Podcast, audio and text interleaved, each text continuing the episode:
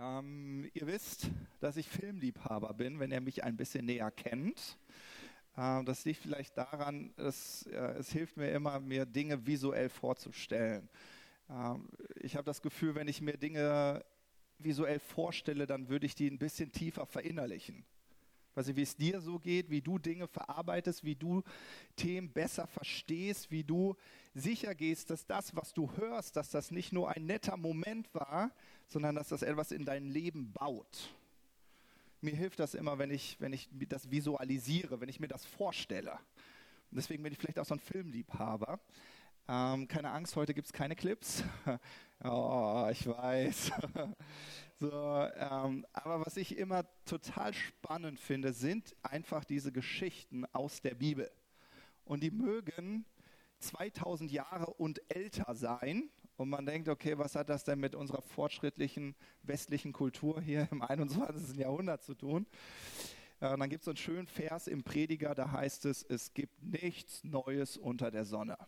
Ja, so, vielleicht haben die Menschen früher nicht mit einem Smartphone kommuniziert, sondern die Trommel benutzt, aber kommuniziert haben sie trotzdem. Ja? So, es gibt nichts Neues unter der Sonne. Und deswegen inspirieren mich diese Geschichten und ich versuche mich richtig so tief hineinzudenken und das zu visualisieren, um etwas für mich, für meinen Alltag, wo ich drin stehe, rauszuziehen. Okay? Und das würde ich gerne heute mal wieder mit euch machen ähm, und möchte mit euch so in die Geschichte nochmal von Saul und David einsteigen. Und was ich immer total spannend finde bei der Geschichte von Saul und David, dass man manchmal denkt, dass der Saul nur ein Platzhalter war für David. Ich weiß nicht, wie es euch geht. Mir, mir, manchmal denke ich so. so. Also wenn man so die, die Geschichte liest, dann äh, lesen wir die Geschichte von dem Volk Israel und das Volk Israel hatte immer einen König und das war Gott. Das hat ausgereicht. Und dann irgendwann sagen sie, nee, das reicht uns nicht. Wir wollen hier, wir brauchen hier einen Chef, wir brauchen hier einen Boss, wir brauchen einen König. So, und man hat manchmal so das Gefühl, dass noch, die, noch nicht die Zeit dafür war. Und dass dann der Saul genommen wurde. So wie, ja, sorry, dich hat's erwischt. Du musst jetzt die Verantwortung nehmen. Äh, ich? Ja. So nach dem Motto, einen Blöden musste ich finden. Und das war Saul. Ja. Manchmal, also ich weiß nicht, wie es euch geht, manchmal denke ich so. Und dann, aber dann erinnere ich mich ja daran, dass, dass Gott ja gar nicht so ist. Das ist ja nicht Gottes Art sondern Gottes Art ist ja, warte mal, ich habe dich geschaffen mit einer Berufung, mit einer Bestimmung. Ich habe dich mit Talenten geschaffen. Und, und dass Gott uns dann herausfordert und sagt, das ist deine Bestimmung, die ich für dich habe. Und sowas beim Saul. Der sollte König werden. Und dann wurde er König. So, und dann bist du nun dieser König. und, und dann, ja, machst du auch ein paar Fehler. Ich meine, sorry, wer ist vollkommen hier, oder? Komm. Also jeder macht doch irgendwie Fehler, oder? Ist doch so, oder? Oder seid ihr fehlerfrei? Ah, Mirja ist fehlerfrei, das ist ja schön. Also aus der Sichtweise Gottes, weil uns vergeben ist, ja, aber jetzt im aktuellen Leben, ja komm, jeder macht mal Bockmist, oder? Also ich, ich auf jeden Fall. Also wer sich mit mir identifizieren kann, der Bockmist macht, ich mach Bockmist. Okay, also wir sind auf einer Seite. Gudrun, juhu. so, und dann ähm, und jetzt äh, fühle ich mich so in diese Situation hinein. Also wir haben diesen Saul und äh, er ist König so und, und jetzt kommt da ein, ein anderes Volk und die denken sich, wir brauchen mehr Sklaven. Die Israeliten, die sehen wie gute Arbeiter aus. ich glaube, wir übernehmen mal hier die Herrschaft. Wir kämpfen mal gegen die Israeliten. So, und jetzt stell dir mal vor, so eine, in so einer Situation bist du. Ja? Der dritte Weltkrieg bricht aus. Und du bist halt in vorderster Front, nämlich in Verantwortung. Du bist der König. In dem Fall wärst du Merkel. So, ne? Und ja, und dann, wie das so in der Antike war, hat man sich überlegt, ach, was sollen wir, was sollen wir uns alle hier umbringen? Dein Elitekämpfer gegen mein Elitekämpfer. Ja, und das war wirklich so in der Antike. Dann haben zwei Elitekämpfer gegeneinander gekämpft. Und der Elitekämpfer, der verloren hat, das hatte leider als Auswirkung, dass das ganze Volk versklavt wurde. Oh, schade. Kampf halt verloren. So, und jetzt bist du dieser König. Du bist Saul. Und jetzt fühl dich mal in die Situation rein. Du bist Saul. Und seit 40 Tagen, ja, seit 40 Tagen steht da immer dieser Riese auf, dieser Elitekämpfer, der unbesiegbare Goliath. Und der schreit dich den ganzen Tag an und sagt, schick mir endlich deinen Elitekämpfer. Jetzt, Mann, wie lange willst du noch warten? Ich zermalme dich. So, und jetzt bist du Saul. Und 40 Tage lang schreit dich dieses Problem an. 40 Tage lang. Und du weißt, das ist nicht nur mein Problem. Weil ich muss jetzt den Elitekämpfer auswählen. Aber wenn der verliert, dann hängt die Zukunft eines ganzen Volkes, einer ganzen Nation daran. Und ich weiß nicht, ob ihr euch das vorstellen könnt, was das für eine Last ist. Was du weißt, die Entscheidung, die du jetzt treffen wirst, wird über Leben und Tod entscheiden. Die wird dafür, darüber entscheiden, ob du ein freies Volk sein wirst oder versklavt. So, und dass man sich da ein bisschen Zeit lassen will, wen man da schickt, verstehe ich schon. oder? Ja, also ich, ich kann mich damit Saul identifizieren. Und das ist auch so typisch menschlich, erstmal das Problem auf die lange Bank schieben, oder? Irgendwie schon, oder? Ja, nicht Henning. Henning nicht. Henning, Fitz, äh, Henning Fitzer, sag ich schon, er war bei ihm wahrscheinlich auch, aber hier Henning Torwald, nee. Der packt gleich an. so, aber es gibt manche, die sagen lieber, oh, kann sich jemand mit identifizieren? Okay, gut. So, jetzt haben wir diesen Saul, dessen Seele so richtig zermartert ist. Könnt ihr euch das vorstellen? Also dieses riesenfette Problem. Und du musst die Lösung finden. So, und du denkst 40 Tage darüber nach. So, und dann kommt da ein Verrückter, weil alle anderen wollten ja nicht kämpfen. Dann kommt da der, der, der, der verrückte Bursche, der behauptet, gegen Löwen und Bären gekämpft zu haben. Ja, dieser schmächtige David und sagt so, kein Ding, ich bin dein Elitekämpfer. Was ich spannend finde, sowieso, was ich spannend finde, ich denke, irgendwie, also manchmal denke ich, Saul muss so verzweifelt gewesen sein, dass er gesagt hat, oh, endlich habe ich, endlich habe ich, entschuldigt mein Ausdruck, aber endlich habe ich einen Idioten gefunden, der nicht nachdenkt, sagt, er geht kämpfen, so. Und Saul schickt diesen David da in Kampf. Ich glaube, ich weiß noch nicht mal, ob Saul wirklich geglaubt hat, dass David gewinnt. Ich bin mir nicht sicher. Also steht nicht wirklich geschrieben. Das ist eure Vorstellungskraft, wie ihr euch das vorstellt. Ich denke, Saul dachte so, na Hauptsache, ich musste nicht kämpfen. Aber ich habe ja eine Entscheidung getroffen. So. Und dann gewinnt dieser David auch noch. Ich kann mir vorstellen, wie Saul so in seinem Zelt sitzt, so gar nicht zugucken will. Und dann schreien alle auf einmal Siegesgeschrei und er hört so, hört sich das, hört sich das irgendwie nach Israel an? Oder klingt das eher nach den Philistern. Das ist so nah an meinem Zelt. Ja, und dann stelle ich mir so vor, wie er so rausguckt und denkt so, nee, hat er jetzt gewonnen? Hat er gewonnen? Gott sei Dank. Ja, und ihm fällt so ein Zentner Last von der Seele. So, ne? Und es ist klar, dass, dass, dass dieser Saul, ich glaube, im ersten Moment diesen David einfach nur knuddeln wollte. Ja? Oder auf die Schulter klopfen. Ich sage immer knuddeln, so dieses, ah, du hast es geschafft. Super, super. So. Dann kommt aber dieser nächste Moment, nämlich, dass er merkt, okay, das war ja wohl keine Eintagsfliege bei diesem David. Jetzt habe ich ihn in die Schlacht geschickt, hat er auch schon wieder gewonnen. In die Schlacht geschickt, hat er auch wieder gewonnen. Ne? Eigentlich ist es ja super, eigentlich kann er ja glücklich sein, oder? Ich meine, wenn du König bist, willst du fähige Männer haben. So, und dann kommt dieser Moment, dass er auch noch der geilste Musiker ist, den du dir vorstellen kannst. So, und ich, und dann finden wir also diesen Saul wieder, der von, ich glaube, der, der sozusagen so, so, so ein Seelenleben hat, das immer hoch und runter geht von dieses zu Tode betrübt, fast depressiv, zu Yes, Sieg, Sieg, oh, ich bin so erleichtert. Und dann aber wieder runter in den Keller, weil, nee, jetzt gibt es jemanden, den die noch mehr lieben als mich. Ja? Und Saul ist völlig niedergeschlagen. Und ich weiß nicht, ob du das kennst, aber es gibt Menschen, deren Seelenleben sieht genauso aus. Von Tode, äh, zu Tode betrübt, jauchzend, jubelnd, fröhlich und wieder zuck unten. Kennt das jemand? Also ein paar, ein paar sind, oh, oh, ja, genau, es gibt. Gut, okay, so. Jetzt finden wir diesen David und ich will die mal mit nebeneinander stellen. Okay, jetzt haben wir diesen Saul uns ein bisschen betrachtet, jetzt finden wir David. Obwohl der so ein junger Bursche ist, von Sieg zu Sieg geht. Ja, wenn wir das heutzutage in der Gesellschaft beobachten, wenn jemand so von Sieg zu Sieg geht, wir Deutschen sind ja kritisch?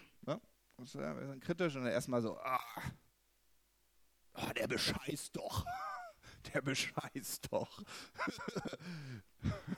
das ist ein Betrüger. Das funktioniert gar nicht, oder? Das ist auch häufig so, ne? Also irgendwie so, ah. So, aber der David hat ein Geheimnis. Und, und, und das würde ich gerne heute mit euch teilen, weil ich glaube, das hilft uns, ja? Weil David hatte auch seine Herausforderungen, genauso wie Saul sie hatte. Aber es gab ja einen Grund, warum er von Sieg zu Sieg ging. So, okay. Und jetzt haben wir diese beiden, und der, wir haben das ja in den letzten Predigten von Ruben gehört, äh, die kommen nun zusammen und Saul hat sich vorgenommen, ich töte diesen David. Okay. Und jetzt gehe ich so in diese Szenerie rein. Ich sehe, wie der Saul den Speer wirft. Der verfehlt David kurz so. Und wenn dir, wenn, wenn, ich weiß nicht, wenn du merkst, okay, mein Leben geht gerade zu Ende, dann beschreibt man ja dieses Phänomen, dass dein Leben einmal kurz in einem Bruchteil einer Sekunde an deinem inneren Auge vorbeischwebt. Ich stelle mir das so vor, dass das bei David so abging. Was? Mein König will mich töten, weiß er gar nicht, dass ich für ihn den Goliath besiegt hätte. Wenn ich den für ihn nicht besiegt hätte, der wäre ja gar nicht mehr König. Oh, die ganzen Schlachten, die ich für ihn geschlagen habe. Wie undankbar. Was für ein Schmarotzer. Ich mache die Arbeit und er lehnt sich schön zurück hier in seinem Sessel und genießt, dass er König ist. Und jetzt bringt er mich noch um. Okay. Ich weiß nicht, ob David das gedacht hat, aber wir finden ja diese Konstellation. Saul ist König und David ist der Untertan. Und er dient Saul. Und irgendwie haben wir doch diese, ich weiß nicht, gibt es bei uns auch, ne? Hast du einen Chef? Hat jemand einen Chef von euch? Ja? Okay, gut. Hat jemand Eltern? Okay, okay. Okay, okay. Äh, arbeitet irgendjemand in Gemeinde mit? Auch ein paar, okay. Habt ihr, habt ihr so Kleingruppenleiter und Lobpreisleiter und was weiß ich für Welcome-Leiter und Leiter halt? Auch, okay, gut. Ist eine ähnliche Konstellation wie zwischen Saul und David. Was ich total spannend finde, Saul klopft dem David ja jetzt nicht auf die Schulter. Ich meine, er versucht ihn umzubringen. Irgendwie klar, ne? So, ich finde, das ist total Alltag, weil man genau so was erlebt. Man erwartet das Lob und kriegt eine Ohrfeige. so, und dann, und dann ist ja total interessant, was geht dann in deiner Seele ab? So dieses, oh, wie undankbar, wie kann man nur? Ja, und es soll ja Choleriker unter uns geben. die dann so einen Wutanfall bekommen wie, wie der Saul und auch mal mit Speeren werfen, soll vorkommen. Ja, heute sind das eher Untertassen und Gläser und Flaschen. und äh, ich habe schon gehört, es gibt wohl Menschen, die auch äh, Kugelschreiber werfen, sind auch ganz schön spitz. Ja, okay. So. Aber was mich total berührt an diesem David ist, und ich glaube, das war sein Geheimnis hat nie für Saul gearbeitet. Versteht er? Von seinem Herzen her, alles, was er getan hat, die Schlacht gegen Goliath, das Harfe spielen, äh, Kriegsgeneral sein und so. Das hat er nie für Saul gemacht. Also sein Fokus war nicht Saul. Ja? Sein Fokus war niemals Saul, so dieses, habe ich das doch toll gemacht, Saul? Habe ich das toll gemacht? Lob mich, lob mich. Oh, bin ich ein guter, ah, ich bin, bin ein guter Kämpfer, ne? bin, bin ich ein guter Kämpfer. Ja, ja. So. Aber manchmal ist das doch so, wir erwarten, dass unser Chef uns lobt, oder? Wir wollen, dass er sagt, gut gemacht. Schön, dass du Überstunden gemacht hast. Ist nicht selbstverständlich. Danke. Aber kommt scheinbar nicht. so, ne? So, und und, und das, ich glaube, das ist genau dieser Moment. David war total tiefenentspannt, weil er es nicht für Saul gemacht hat. Er stand nicht in dieser Abhängigkeit zu dem Urteil, was Saul jetzt sagen wird. Alles, was David machen wollte, war Gott dienen nun als Kriegsheld, als Schafhirte oder als Lobpreiser, das war ihm total egal. Saul, du darfst dich setzen. ne? Es war ihm total egal. Und ich glaube deshalb, deshalb konnte er auch total entspannt sein. Und vielleicht hilft es dir mal darüber nachzudenken, wer bist du? Wer bist du eigentlich? Was, also wer bist du? Ja, du hast diese Konstellation in deinem Leben. So, irgendwo bist du vielleicht die Autoritätsperson, in einer anderen Konstellation bist du es nicht, ja? Dann bist du irgendwo untertan sozusagen, ja? Und dann hast du genau dieses Beziehungsgeflecht. Und dann fragst du dich, was ist denn mein Warum? Warum mache ich das? Warum mache ich Lobpreis? wenn der Pastor Matthias mal wieder sagt, ah, das war echt kacke. Okay. Wie kann der nur sagen, dass ich so schlecht gespielt habe? Weiß der gar nicht, wie viel ich geübt habe. Ich mache das freiwillig. Ich kriege kein Geld dafür. Wie undankbar. Soll er, soll er selber singen mit seiner schiefen Stimme, der Pastor Matthias? Könnte laufen. Was ist dein Warum? Warum machst du das? Warum bist du heute im Gottesdienst? ja, warum, warum? Ah, ich muss gesehen werden. Wenn die wieder merken, dass ich wieder nicht da war, dann kommen nur diese blöden Fragen wieder, wo ich war. Und ich will jetzt nicht eine erzählen, dass ich eigentlich heute in der Sauna war. Ah, ach komm, geh lieber hin, geh lieber hin. ne? Was ist dein Warum? Warum machst du das? Machst du es, um Menschen zu gefallen? Machst du es, weil du, weil du Lob und Anerkennung brauchst? Weil du nicht in Gott gewurzelt bist, sondern Menschen brauchst, die dich bestätigen? Oder ruhst du wirklich in Gott? Und das war das Geheimnis von David. David war so gewurzelt in seiner Beziehung zu Gott, dass sein Warum klar war. Er wusste, warum er mit dem Goliath kämpft, weil er hatte so eine Liebe für das Volk Israel, so eine Liebe. Und es wird beschrieben, dass dieser Goliath Gott immer verhöhnt hat. Und da, da, da ist er ausgetillt, der David hat gesagt, was ist das denn für eine Frechheit? Warum stopft ihm denn keiner mal den Mund? Was ist denn los mit euch Israeliten? Wir haben Gott auf unserer Seite. Was ist los? Ein Mann der Tat. Aber er brauchte nicht noch gut gemacht, David. So, weil er, er ruhte in Gott. Okay? Gut. Jetzt ähm, hole ich mal mein iPad. Ich glaube, das war der erste Punkt. Ja? Sehr gut. Also, du fragst dich, das kannst du gerne in deine Woche mit hineinnehmen, ja, warum machst du, was du machst? Warum dienst du in der Gemeinde? Warum engagierst du dich für andere? Äh, warum zeigst du anderen deine Liebe, deine Zuneigung? Warum arbeitest du, wie du arbeitest? Warum hast du die Hobbys, die du äh, hast? Und dein Warum halt. Warum mache ich das? So, nun haben wir also Saul und David. Und was ich total spannend finde, ist, Saul ist König, richtig, ne? ist amtierender König und David ist berufener König. Richtig, oder? Okay. Ich meine, solche Konstellationen haben wir hier auch. Ja? Vielleicht bist du Geschäftsführer und dann hast du jemanden in deiner Firma, der auch Geschäftsführer werden möchte. Das ist ein ganz klarer Plan. Das will er. So. Das hat so eine Konstellation von du bist und der will. Soll es auch in der Gemeinde geben. Du hast einen Lobpreisleiter eingesetzt und dann gibt es den anderen, der will aber Lobpreisleiter werden. Der weiß auch, das ist von Gott. Weil Gott hat das mir ja gesagt. Ne? Und, und, und ein ganz, ganz großer Prophet, und das war im Fall von David auch so, hat das auch gesagt. Nur damit wir alle Bescheid wissen. Ne? So, und das ist eigentlich eine wunderbare Konstellation. Eigentlich ist es eine wunderbare Konstellation. Warum? Weil wir zwei Könige haben für zwei Generationen. Saul für die aktuelle Generation und David für die nächste Generation, die kommt. Ja?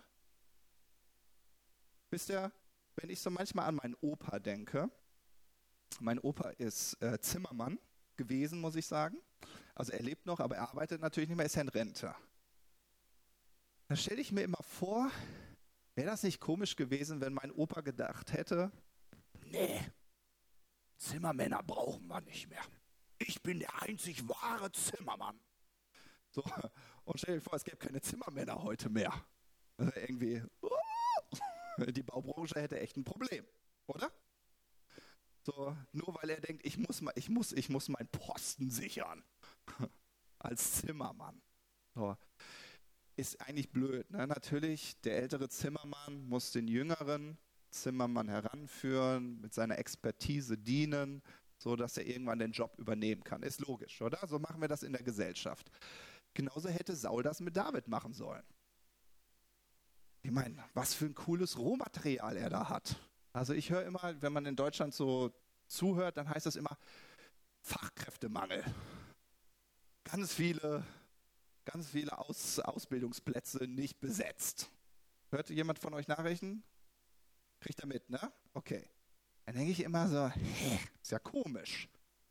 Äh, irgendwie ist das ja komisch, weil eigentlich wollen wir das ja. Wir wollen ja, dass jemand in die Fußstapfen tritt. So, aber Saul Saul nimmt diese gottgegebene Möglichkeit nicht wahr, ein geistlicher Vater zu sein für diesen David. Stattdessen nervt ihn dieser David die ganze Zeit. Sieg hier, Sieg da. Scheinbar viel fähiger, begabter als ich. Und er fühlt sich bedroht. Und die Angst beherrscht sein Leben. Ist traurig, oder? anstatt es zu feiern, dass David so begabt ist und, und das Herz David zu sehen, der ja Gott liebt und somit auch Saul und vielleicht sogar auf der Suche nach einem Vater ist, nach einem geistlichen Vater. Ich meine, er will ja König werden. Wo lernt man denn König zu sein? Am besten am Königshof. Ja? Fühlt er sich bedroht durch diesen David. Und ich glaube, das ist auch für mich so total berührend, irgendwie so darüber nachzudenken, dass vielleicht Menschen jünger sind, vielleicht in bestimmten Themen begabter sind, aber irgendwann musst du nicht, du musst nicht die Angst haben, du musst nicht die Angst haben, dass du ersetzt wirst. Wenn du Vaterschaft und Mutterschaft lebst, wirst du niemals ersetzt weil das ist das Kostbarste, was es gibt. Vaterschaft und Mutterschaft zu dem ist das Kostbarste, was es gibt. So, weil die Lebenserfahrung, die kannst du dir nicht, die kannst du dir nicht irgendwie ersparen. Die musst du machen, oder? Komm, ich will die älteren Leute hören. Lebenserfahrung kann man, kann man sich nicht ersparen, ne? Die muss man sich erwerben.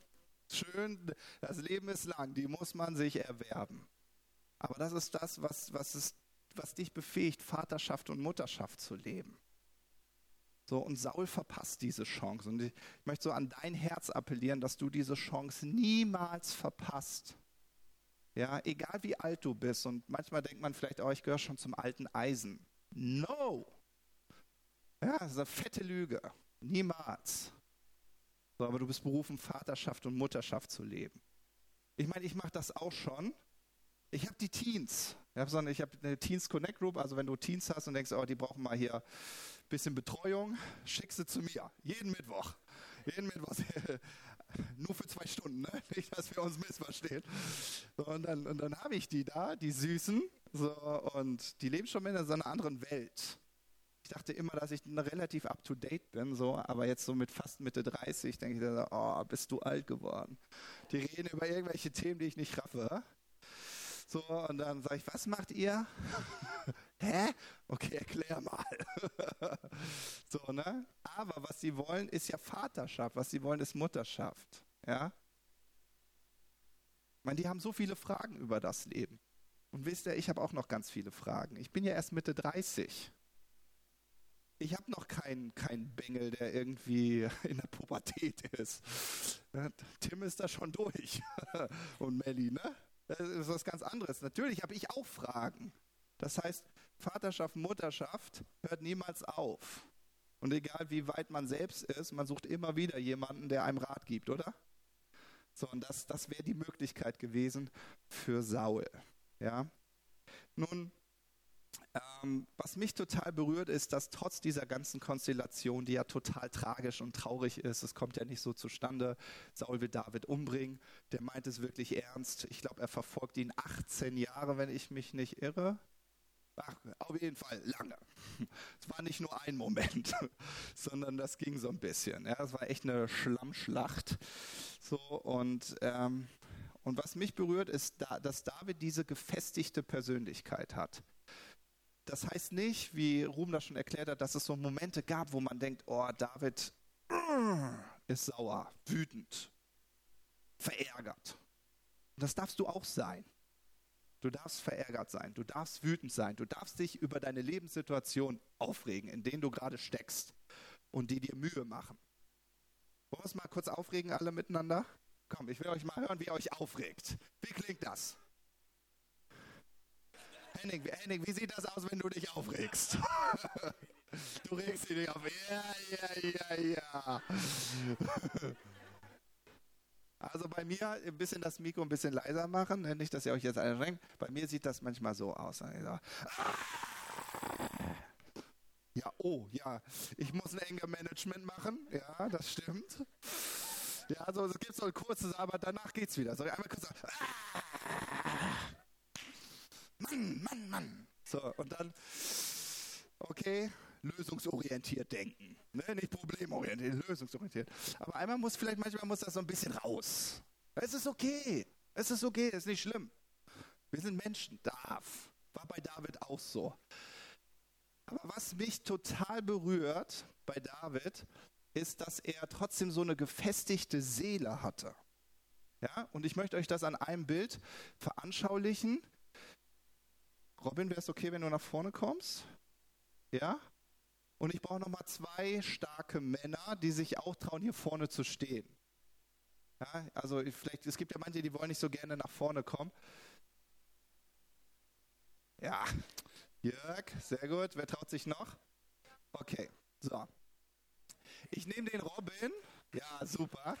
So, ich nehme ich nehm den Robin, weil Robin so viel Körperspannung hat. Okay, du musst jetzt Körperspannung haben, okay.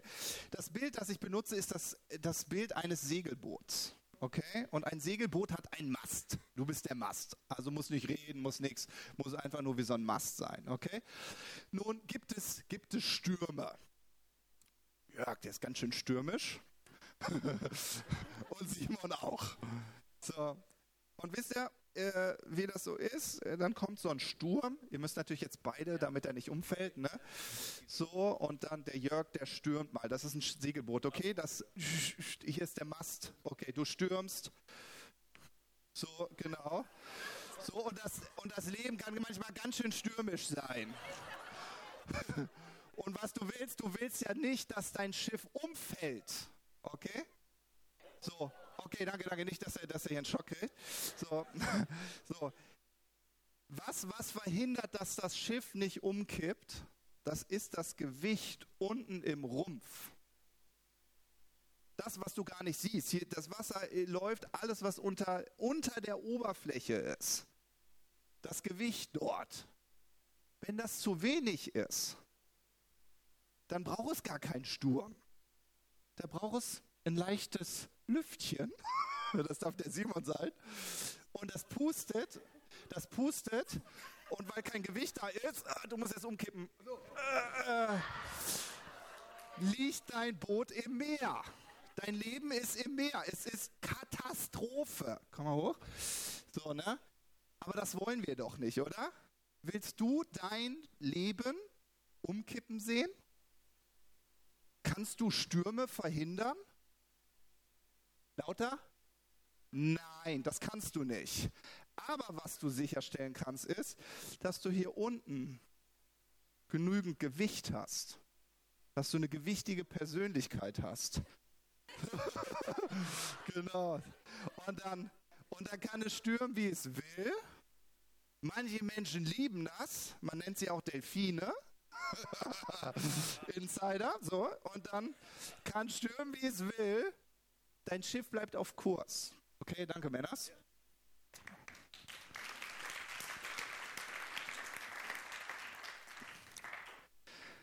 Ähm, und ich glaube, um auf, auf Kurs zu sein, und das ist wirklich, das siehst du nicht, das ist unter der Oberfläche.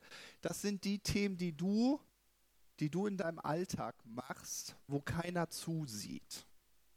Dort, wo du in dich investierst. Das ist diese Gewichtung. Das ist unter der Oberfläche, das sieht keiner. Aber man nimmt es schon wahr, nämlich wenn es stürmt und Leute bekommen das schon mit, wenn es in deinem Leben stürmt. Und dann sind sie auf einmal total angetan, weil du nicht umkippst. Dann, oh, ich weiß gar nicht, wie du das meisterst. Wenn ich in deiner Situation wäre, boah, ich hätte schon tausendmal aufgegeben. Ach so. Ja? Wenn man so Davids Leben manchmal liest, denkt man so, ich hätte schon tausendmal aufgegeben. Ja? Du wirst verfolgt, wirst für vogelfrei erklärt und du bist unschuldig. Oh, da, da schreit doch diese Ungerechtigkeit so, ne? Da bei David nicht. Der ist so gesettelt, der ist so, der hat so ein Gewicht. Und ich glaube, das Gewicht für ihn war, dass er regelmäßig die Momente mit Gott hatte. Und in diesen Momenten mit Gott wirklich so Gottes Sichtweise über sich selbst verstanden hat und sich da hat auch immer auffrischen lassen. Ja? So, und, und, und das ist, was er seinem, seinem, seinem Sohn auch irgendwie mitgegeben hat, ja, seinem Sohn Salomo. Wir lesen das in Sprüche 4, Vers 23. Ja, in diesen ersten Kapiteln finden wir die, die Lebensprinzipien von David. Und David sagt zu Salomo, ja, Sprüche 4, Vers 23, mehr als alles andere behüte deine Seele, denn aus ihr entspringt deine Lebenskraft. Ja? Das heißt, um, um diesen Stürmen entgegenzutreten, brauchst du eine gesättigte Seele. Du brauchst eine Seele, die, die einfach ein Gewicht hat, die nicht gleich umkippt. Ja? Und aus dieser, aus dieser gestärkten Seele geht deine Lebenskraft hervor. Ja? So, und Jesus ist auch ein super Beispiel dafür. Wenn ich manchmal, ich bin ehrlich, ich würde mit Jesus nicht tauschen wollen. Ich sage euch warum. Ich bin froh, dass ich nicht so bekannt bin. Noch nicht, danke. Äh, weil, weil, wenn man so einen gewissen Bekanntheitsgrad erlangt, heutzutage gibt es ja die Paparazzis, die geben einem keine Privatsphäre mehr. So, und wenn wir mal im Gemeindesetting bleiben, so wie bei Jesus, dann hast du die Menschen, die immer sagen, mach was für mich, tu was, tu was für mich, ich brauche dich, ich brauche dich. Ja, und so war das bei Jesus. ich frage mich, ob er einfach mal in Ruhe sein Geschäft erledigen konnte. So, ne? also, so, und Jesus war mit ganz vielen Erwartungen konfrontiert von Menschen, oder? Und alle haben an ihm gezogen. Und vielleicht kennst du das auch mal durch deinen Berufsalltag, durch dein Familienleben, äh, vielleicht auch durch das Gemeindeleben, egal wo du stehst, dass du das Gefühl hast, Leute zerren an dir. Kennt das jemand? Okay, gut, super. Nun, manchmal wünscht man sich auf die einsame Insel. Oder? Und, und die meiste Lösung von Menschen ist, Urlaub. Urlaub, das schönste Wort. Ich brauche mal wieder Urlaub. Ja? Oder man denkt so, ich brauche meinen Yogakurs. ich brauche meine Massage. Ich brauche meinen Wellness-Tag. Mal wieder ein paar Anwendungen. ne? Ich brauche mal wieder meine Maniküre. Kann ich immer so gut entspannen. So, und äh, das sind die Wege, die wir gehen, äh, um unsere Seele wieder zu stärken. Ja, also meistens. Das ist so menschlich. Ich grenze mich ab. Ich bin nicht so belastbar wie andere. Ich will das auch gar nicht sein. Und man schiebt das alles so weg. Und versucht wieder so, ah, Rückzug, alleine, ich will allein sein, lass mich in Ruhe. Nee, das ist mir zu viel. Und man denkt, das ist die Lösung. Weil wenn ich mich jetzt einmal abgegrenzt habe, dann komme ich wieder zu Kräften. Aber wenn ihr vielleicht euer Leben beobachtet und euch dann, das ist immer so, dann häuft man sich wieder voll, ba, ba, ba, ba, ba, ba, ba, ba, der Urlaub ist zu Ende. Manche Selbstständige sagen, ich gehe gar nicht gerne in Urlaub, weil wenn ich zurückkomme, da ist so ein Haufen von Arbeit. Ich bin einen Tag im Büro gewesen, ne? ist mein ganzes Urlaubsfeeling wie als wäre ich nie im Urlaub gewesen. so, kennt, ihr, okay? So, okay. Also, und dann hast du diesen Moment wieder, oh, du versuchst das wieder, mm, und dann wieder wegdrücken, wegdrücken, wegdrücken. So, aber Jesus hat einen Weg gefunden, mit all diesen Themen mit einer gesättigten und entspannten Seele umgehen zu können. Genauso wie ein David. Und wisst ihr, das finde ich attraktiv. Das will ich. Ich weiß nicht, ob du das willst, aber ich will das. So, und jetzt finden wir, finden wir, äh, finden wir Jesus, ja, der diese gesättigte Seele hat und der so viel zu geben hat, dass wir in Johannes 7, Vers 37 lesen. Ja, da heißt es, am letzten Tag, dem Höhepunkt des Festes, stellte sich Jesus vor die Menge hin und rief, wenn jemand Durst hat, soll er zu mir kommen und trinken. Ja? Und ich stelle mir so diese Szenerie vor. Warst du mal auf so einem Festival? Am Ende des Festivals sind die meisten so eigentlich immer betrunken. Ja? Also kommt natürlich darauf an, was für Festivals. Ihr geht auf solche nicht, das verstehe ich total. So, Sünde, Sünde. okay. Ein bisschen lachen. Ich meine nicht immer alles ernst, was ich sage. Ganz entspannt, okay? Aber ihr könnt euch das vorstellen. Festivals. Wo gehen Menschen hin, um ihre Seele aufzutanken? Auf Festivals, Kinobesuch, mal eine Oper besuchen. Ne? Also Kino ist vielleicht nicht mehr so angesagt, aber eine Oper besuchen und mal ein Konzert besuchen. Und man denkt, da tankt man auf. Wenn ich diesen Vers lese, habe ich das Gefühl, als würde Jesus mich zu einer Schlussfolgerung führen. Am Höhepunkt des Festes, nachdem ich mir ja vorgenommen habe, ein bisschen aufzutanken, ich habe das ja extra besucht, um mal Abwechslung zu haben, um mal aufatmen zu können, fragt mich Jesus, na, hat deine Seele immer noch Durst? Fühl mal rein. Fühlst du dich gesättigt? Und ich so, hm, Nee. Also das Konzert war schön, na klar. Aber ich, ich habe jetzt nicht, nicht das Gefühl, dass meine Seele gesättigt ist. Und ich glaube, das ist die Schlussfolgerung, zu der Jesus die Menschen seiner Zeit führen wollte. Dass er gesagt hat, dein Weg, um deine Seele zur Ruhe zu führen, zu erfrischen und zu sättigen, losgelöst von Gott, ist, ist nicht möglich. Und deswegen hat er gefragt, ja, wer hat denn noch Durst? Klar, dass Jesus da kein Bier und Wein ausschenkt. Ja, wenn wir die Verse weiterlesen, verstehen wir, er spricht davon, dass wir Gott begegnen sollen. Okay? Also mich, also es äh, gute Schlussfolgerung. Okay? Nun, Prediger 6, Vers 7, das hat Salomo geschrieben, drückt es ähnlich aus. Da heißt es nämlich, alle Arbeit des Menschen ist für seinen Mund, aber doch wird die Seele nicht davon satt. Das heißt, egal welche Statussymbole du dir erarbeitest, boah, mein Fernseher, der ist jetzt richtig fett. Habe ich hart für gearbeitet. Boah. Ja, ich bin dieses Jahr nicht in der Schweiz im Urlaub gewesen. Ja, ich bin nach Hawaii geflogen. Hat mich was gekostet, aber ja. Das wird deine Seele nicht sättigen. Okay?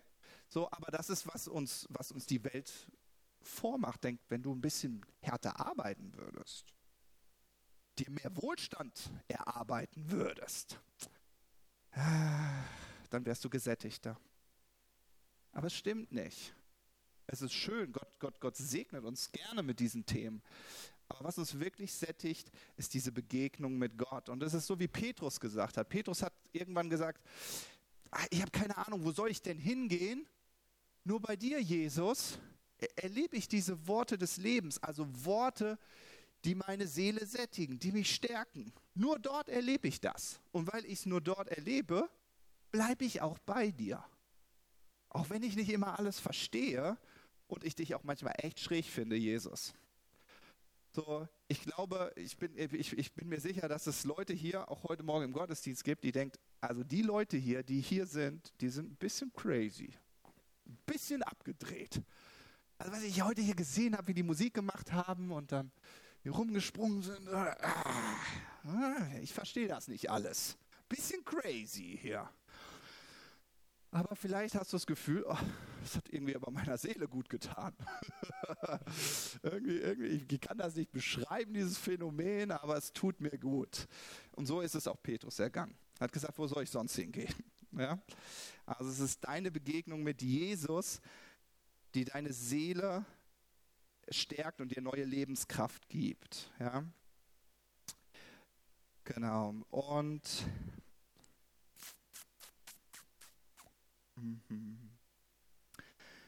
Zum Abschluss schauen wir uns einmal David in dem Zusammenhang an, weil da haben wir ja gestartet und ich habe gesagt, David lebte mit dieser gesättigten Seele. Ähm, und da schauen wir uns einmal den Psalm 63 an. Psalm 63, die Verse 1 bis 7. Und da heißt es ein Psalm Davids, als er in der Wüste Juda war. Und das, ist, und das hat er geschrieben. Hat geschrieben, O Gott, du bist mein Gott. Früher suche ich dich. Es dürstet meine Seele nach dir.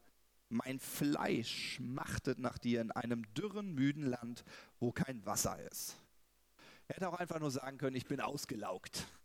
War halt ein Kreativer. Also, da muss das ein bisschen poetischer klingen. Okay? Also, ich bin ausgelaugt. Gut. Und dann sagt er, wie gern sehe ich deine Macht und Herrlichkeit so, wie ich dich im Heiligtum sah. Können auch Gemeinde sagen. Ja, also das Heiligtum von damals war Gemeinde. Okay? Denn deine Gnade ist doch besser als Leben, meine Lippen sollen dich preisen. Und dann entscheidet sich David und sagt, so will ich dich loben mein Leben lang, in deinem Namen meine Hände aufheben. Und dann beschreibt er, was passiert. Er sagt, meine Seele wird satt, wie von Fett und Mark. Ja? Und mit jauchzenden Lippen lobt dich mein Mund, wenn ich deiner gedenke auf meinem Lager, in den Nachtwachen über dich sinne, denn du bist meine Hilfe geworden und unter dem Schatten deiner Flügel juble ich. Ja? Und das ist so ein bisschen, was wir heute im Lobpreis hatten. So dieses, Gott ist da und manchmal verstehe ich vielleicht auch nicht, wo ich gerade stehe und wie es meiner Seele geht. Aber in dem Moment, wo ich Gott anschaue, wo ich Gott erlebe, wird meine Seele satt. Es gibt mir dieses Fundament. Ja? So, und was mir total wichtig ist, so dieses Gott begegnen, das ist jetzt nicht, ähm, ich nehme mal die Eva. Eva, du warst noch nicht, du hast die Ehre heute. Also, das ist nicht wie eine Tablette, die er gibt, so, so äh, Präparate, so, kennt er Nahrungsergänzungsmittel, damit du ein bisschen länger durchhältst, ein bisschen aufpäppeln. Sondern was mir total wichtig ist in diesen Momenten, wo du Gott begegnest. Und mir ist das total egal, ob das für dich so ganz verrückter Lobpreis ist wie hier oder ob das, äh, oder ob das deine Bibel ist, die du liest oder ähm, ein inspirierendes Gedicht oder was auch immer. Hauptsache, du hast diesen Moment mit Gott. Und was Gott auch in diesem Moment machen will, ist, er will ja zu dir sprechen. Es ist nicht nur dieses Aufpäppeln, sondern er will ja, er will ja dieses Gewicht in dich hineinlegen. Dankeschön. So, er will, er will dieses, Also ich habe mich, okay, ich gebe zu, ich war mich kurz umentschieden. Eigentlich wollte ich sie nach vorne rufen und sagen, es ist nicht wie Drogen und Spritze und so. Und dann dachte ich, nee, die Eva, die ohrfeigt mich. Deswegen habe ich gesagt, Tablette. Aber da konnte ich nicht mehr so. Deswegen sollte sie aufstehen, weil mit dem Arm seht ihr das nicht, okay? Ihr habt alle verwundert geguckt. Eva bestimmt auch. Warum bin ich nach vorne gekommen? Okay, also äh, wie auch immer. Also ihr kriegt jetzt hier keinen Shot, sondern Gott, Gott, Gott will ja dieses Fundament in dich hineinlegen. So und es gibt so viele Möglichkeiten, das praktisch zu machen. Aber ihr braucht das, diese verankerte Seele damit der Wind stürmen kann. Aber dein Schiff steht, dein Schiff bleibt auf Kurs. So, und ich weiß nicht, wie es euch geht. Bei mir ist das so, das ist ein Alltagsthema. Das ist nicht so, ich habe es einmal verstanden und nie wieder ein Problem damit.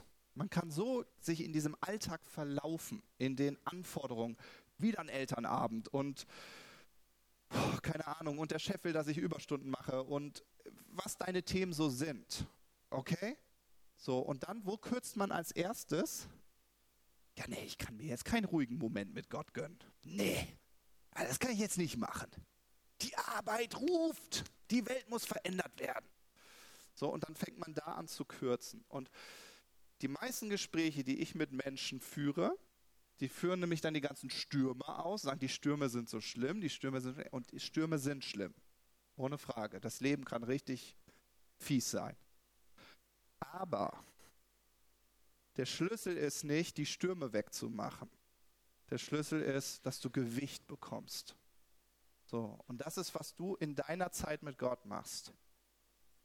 Und die muss regelmäßig sein. So, und ich möchte euch wirklich so ermutigen dazu, einen Weg für euch zu finden. Und das entdeckst du selbst. Das ist deine Reise mit Gott. Das kann ich dir nicht. Da wird dir diese Predigt nicht helfen. Deine Woche fängt am Montag an und da musst du deinen Moment finden. Den kann ich dir nicht schaffen. Ja, vielleicht guckst du die Weekly Dosis und denkst dann so, ja, okay. Aber trotzdem, wisst ihr so diesen Moment. Und ich bin ein Freund, ihr wisst das, ich, ich habe ein Journal. Ich sage das immer wieder, ich werde nicht satt, euch das zu sagen. Äh, müde, sagt man, ne? Ja, siehst du, ich rede schon zu viel, Henning, oder? okay, letzter Gedanke. Ähm, ich also es gibt auch schöne Bücher für Männer. Ich wiederhole es nochmal. Da schreibe ich alles rein. Zum Beispiel ein Gedanken, der mir aus der Predigt heute wichtig geworden ist, den schreibe ich mir auf. Ein Datum und den schreibe ich einfach runter. Und das macht einen Unterschied. Es macht wirklich einen Unterschied, weil du deine Sinne schärfst. Und dann gibt es manchmal so Momente, den habe ich mir am Dienstag genommen. Wir hatten ja zum Glück Feiertag. Dank Martin Luther. So, und da durfte ich ausschlafen, weil meine Kinder nicht zu Hause waren und meine Frau auch nicht. Schöner Moment, schöner Moment. Wer kennt das? Schöner Moment, ne? So. Und dann dachte ich, was machst du denn? Da habe ich gesagt, ach, ich lese mal mein Journal durch. Von Januar bis jetzt. Und es war total spannend. Bin so durchgegangen, okay, was hat mich denn im Januar bewegt? Was hat mich denn im Februar bewegt? Ich teile das dann immer so ein bisschen in Monate ein, so. Und dann gucke ich so und dann siehst du halt so eine rote Linie und du merkst so, wo Gott mit dir dran ist. Du kannst auch merken, wie deine Seele, wo deine Seele dran war. Das, das, das war total stärkend, weil dieser Moment war so dieses reinzugucken, boah, ich sehe voll den roten Faden. Gott legt ein Gewicht unten, ja, in den Rumpf, dort, wo keiner was sieht, dort legt er dieses Gewicht hinein.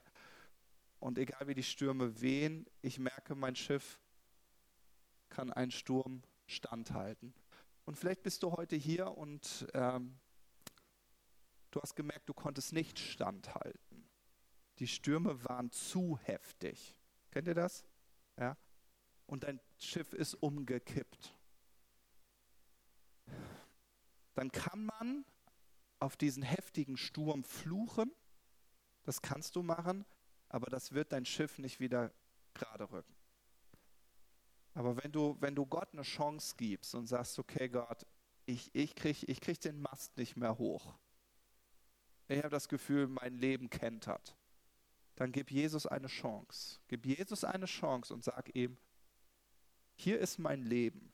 Vielleicht sind es ganz viele Scherben. Hier ist mein Leben, aber ich lege es in deine Hände. Ja? Und dann, dann beherzige das aber auch, dass du ihm regelmäßig begegnest, dass du ihn kennenlernst und dass du ihm erlaubst, deine Seele zu stärken. Und wenn du das zur Gewohnheit machst, dann wirst du und ich irgendwann ankommen und sagen, ja, ach, das, was David erlebt und gelebt hat, das kann ich auch handeln. So. Oder wie Jesus, dass du sagen kannst, ja, ich kann mit Erwartung von Menschen ganz entspannt umgehen. Ich kann das handeln. Ja? Und das wünsche ich dir von ganzem Herzen. Amen.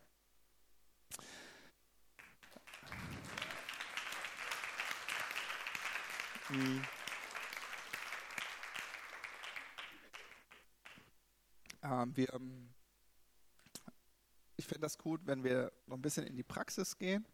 Und zwar, ähm, das waren diese zwei Fragen, wer bin ich äh, und was ist mein Warum? Es hilft manchmal so darüber nachzudenken.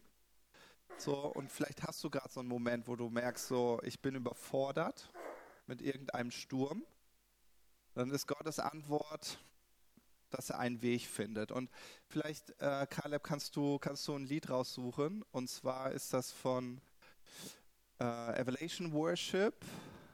Und das heißt Do It Again. Do It Again. Ja?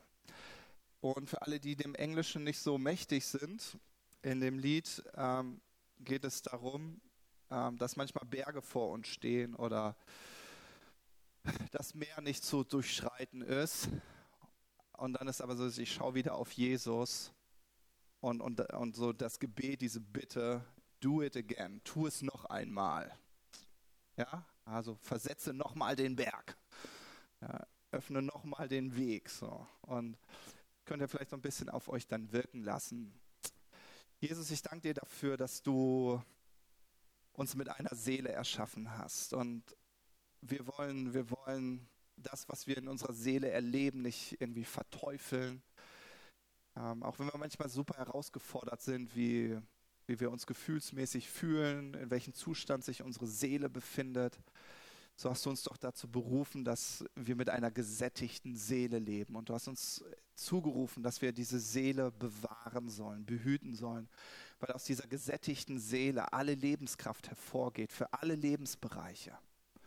Und Jesus, ich danke dir dafür, dass egal wie doll die Stürme stürmen mögen, du hast uns dazu berufen, dir nahe zu sein. Und mit dir in diesem Sturm, mit einer gesättigten Seele, können wir unser Schiff auf Kurs halten.